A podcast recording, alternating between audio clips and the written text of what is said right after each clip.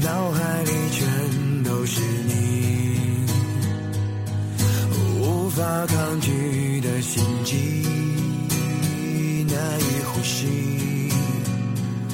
Tonight，是否又要错过一个夜晚？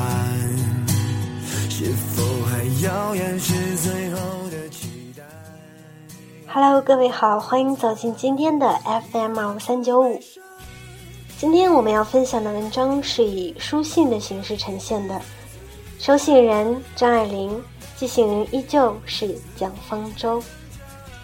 那提起张爱玲呢，作者这样说：小时候喜欢她的《倾城之恋》和《第一炉香》，向往乱世佳人、时代的车和漫天的火光。长大一点就喜欢《色戒》，读懂了人性的可悲。再大一点就喜欢《小团圆》和《异乡记》，看到他对自己的残忍解剖，有种凛冽的痛感。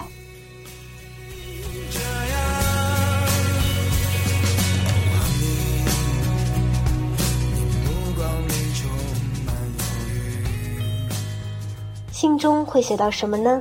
接下来读给你们听。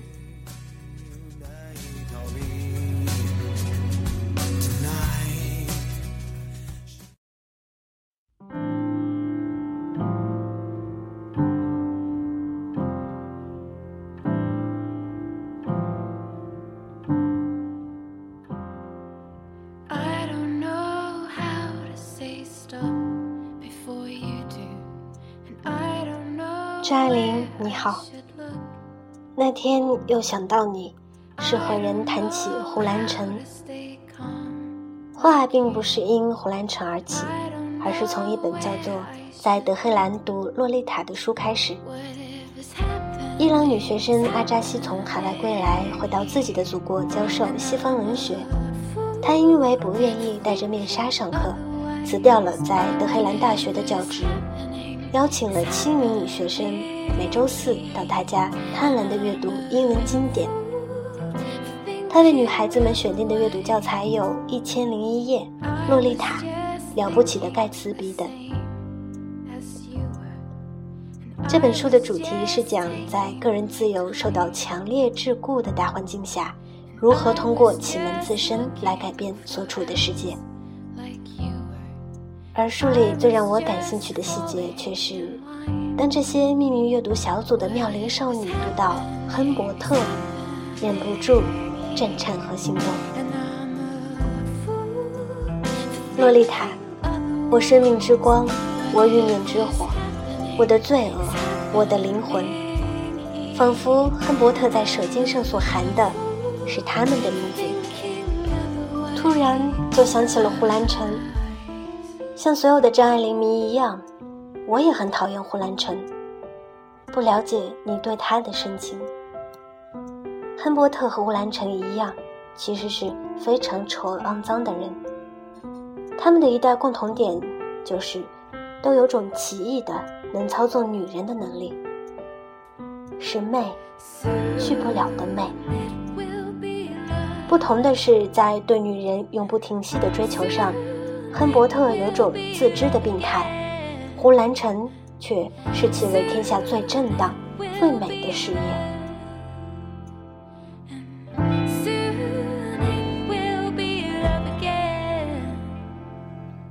胡兰成在给人的信中写道：“乃至在路上见跛足的或乞丐的妇人，我都设想我可以娶她为妻。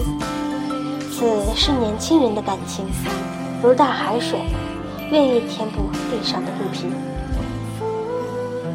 我看了，觉得比旧文人红袖添香、夜读书的毛病还要令人憎恶。因为除了风流，还有一种令信天下的滥爱，自视为上帝，文人主文人主义。我生气，也是因为对他有先入为主的意见，知道他和你的故事。所以在读这封信的时候，脑海里总有他顾盼生姿的样子。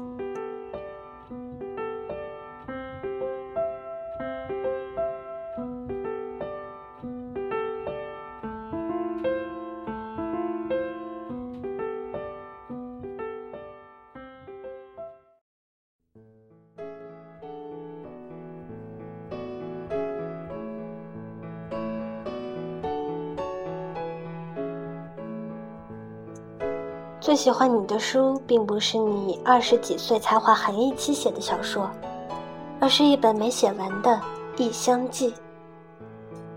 这本书只有三万多字，记录了一九四六年你从上海到温州寻访胡兰成的见闻，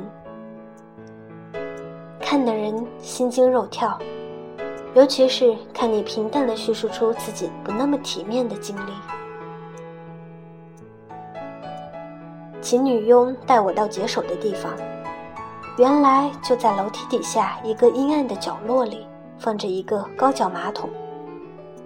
我伸手揭起那黑腻腻的木盖，勉强使自己坐下去，正好面对着厨房，全然没有一点掩护。风嗖嗖的，此地就是过道，人来人往。我也不确定是不是应该对他们点头致意。围城里也写到过知识分子逃难的狼狈，但是下笔要克制，保留的很多。钱钟书嘴角总有一抹嘲弄的笑，要与这乡间的生活拉开距离，不像你，诚实的近乎残忍，几乎漫不经心的狠刀对自己剖腹，露出惨淡。和不堪来。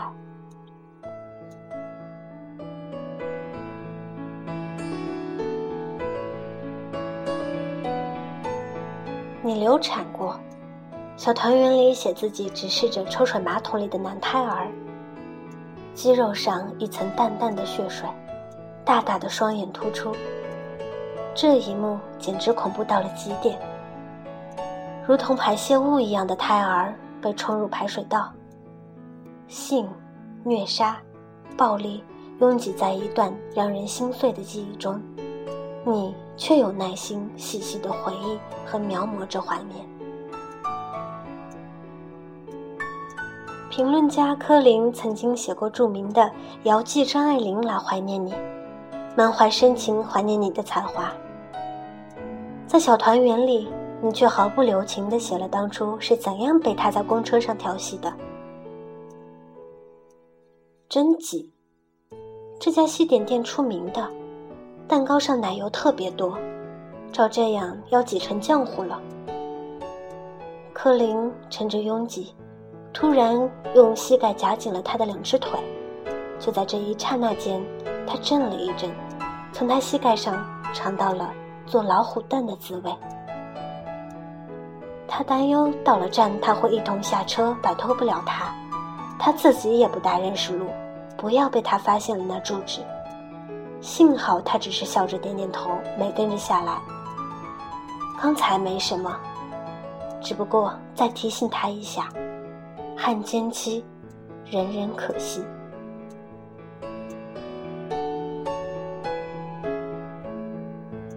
你总是把人想的比真实更坏一些，或者说你眼光毒辣。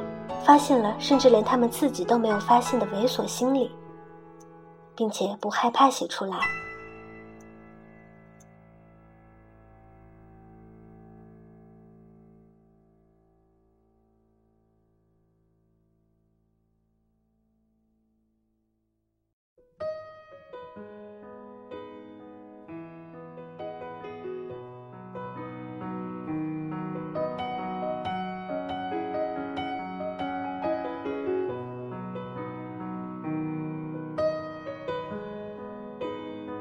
对亲人和至交，你甚至都没有那么友善。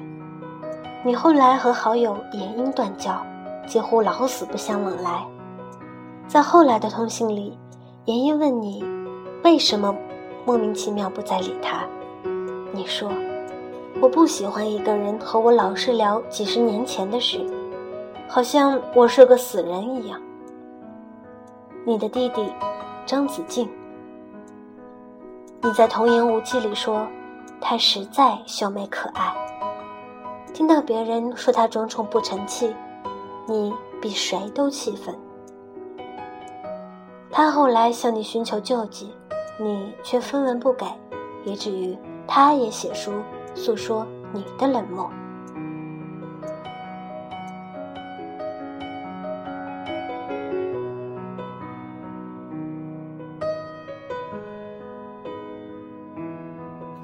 认识无情也动人。不相干的人恐怕都会这样说你，相干的人则会觉得无情。你说自己所有的人都同情。我想到有人曾经问徐凡成先生，说鲁迅为什么这么刻薄，这么好骂？他说，因为他厚道，厚道是正，一遇到邪，未免不能容，当然骂起来了。角度不同，冷暖自知吧。平常事物，你比别人更早看到更深一层的苦难，积极别过脸去。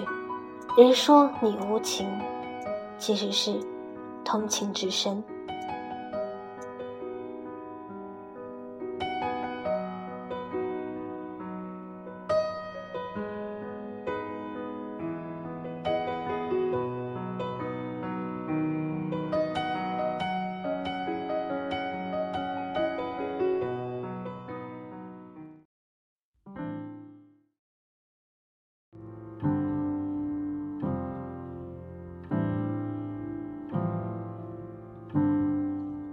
你遇到胡兰成时二十三岁，我遇到你时七岁，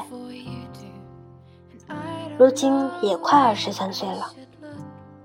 先是看你的文章，然后研究你的人生，时而背离，时而叛逃，时而万有引力一般靠近你的人生。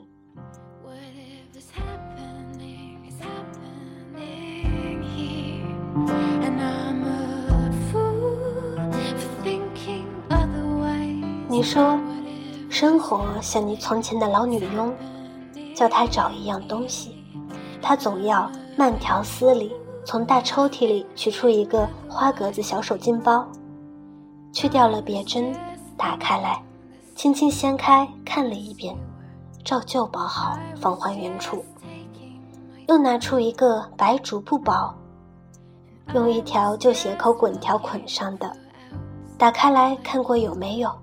又收起来，把所有的包裹都要检查过一遍。他对这些东西是这样的亲切，全是他收的，他找不到，就谁也不要想找得到。你被时代推着走，只能从后往前推测人生的结局，怎样才能美满些？若没有爆发战争，若留在了大陆。若没有逃到美国，若晚年回到香港，全是一堆无从选择的选择题。